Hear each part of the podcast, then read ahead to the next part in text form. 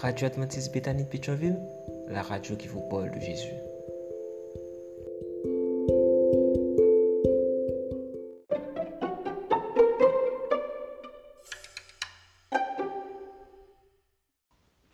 La vigile matinale provient de l'œuvre de Monica Diaz, Méditation quotidienne au féminin.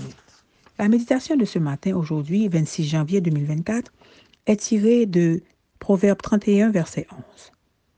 Le cœur de son mari a confiance en elle et le bénéfice ne manquera pas. Sur un pied d'égalité, page 34. Le verset 10 n'est pas le seul verset de Proverbe 31 qui utilise une terminologie de combat et nous appelle ainsi que la vie est une guerre. Le suivant, le verset 11 aussi. Lisons-le. Le cœur de son mari a confiance en elle et le bénéfice ne manquera pas.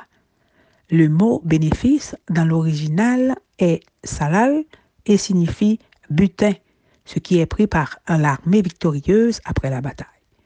Le texte biblique semble nous dire que dans la bataille de la vie, la femme chrétienne essaie d'obtenir le mieux qu'elle peut et sait, par stratégie, prendre soin de sa famille. Mais il y a quelque chose qui me perturbe dans ce verset, le cœur de son mari.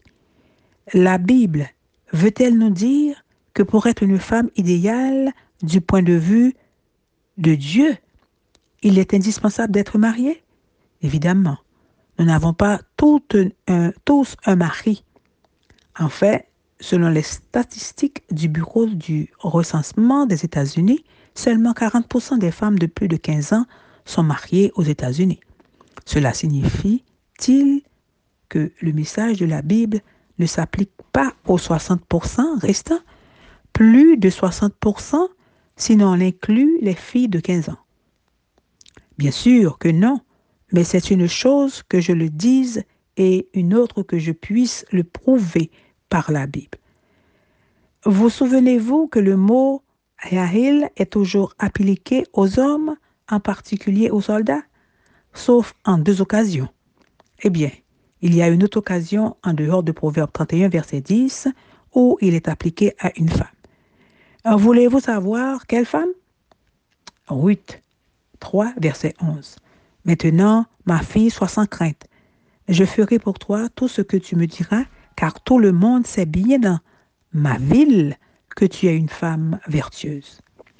La Bible dit que Ruth était une femme haïle ayant avant d'épouser Boaz, alors qu'elle était encore célibataire, veuve.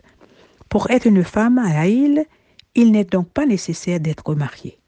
Célibataire ou mariée, nous pouvons tous nous remettre entre les mains de Dieu pour qu'il fasse de nous des femmes Yahil.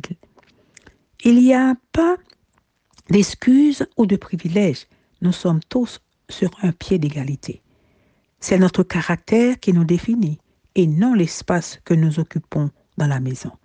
Nous devons veiller à ne pas associer l'idéal de la femme vertueuse de Proverbe 31 au mariage, à la maternité ou à toute autre idée préconçue. Ce n'est pas ce qui nous définit. Ce qui nous définit, c'est l'intégrité du caractère et la valeur que Dieu nous donne, avec ou sans mari et enfant. Amen, amen, amen sur un pied d'égalité. Que Dieu vous bénisse. Bonne journée.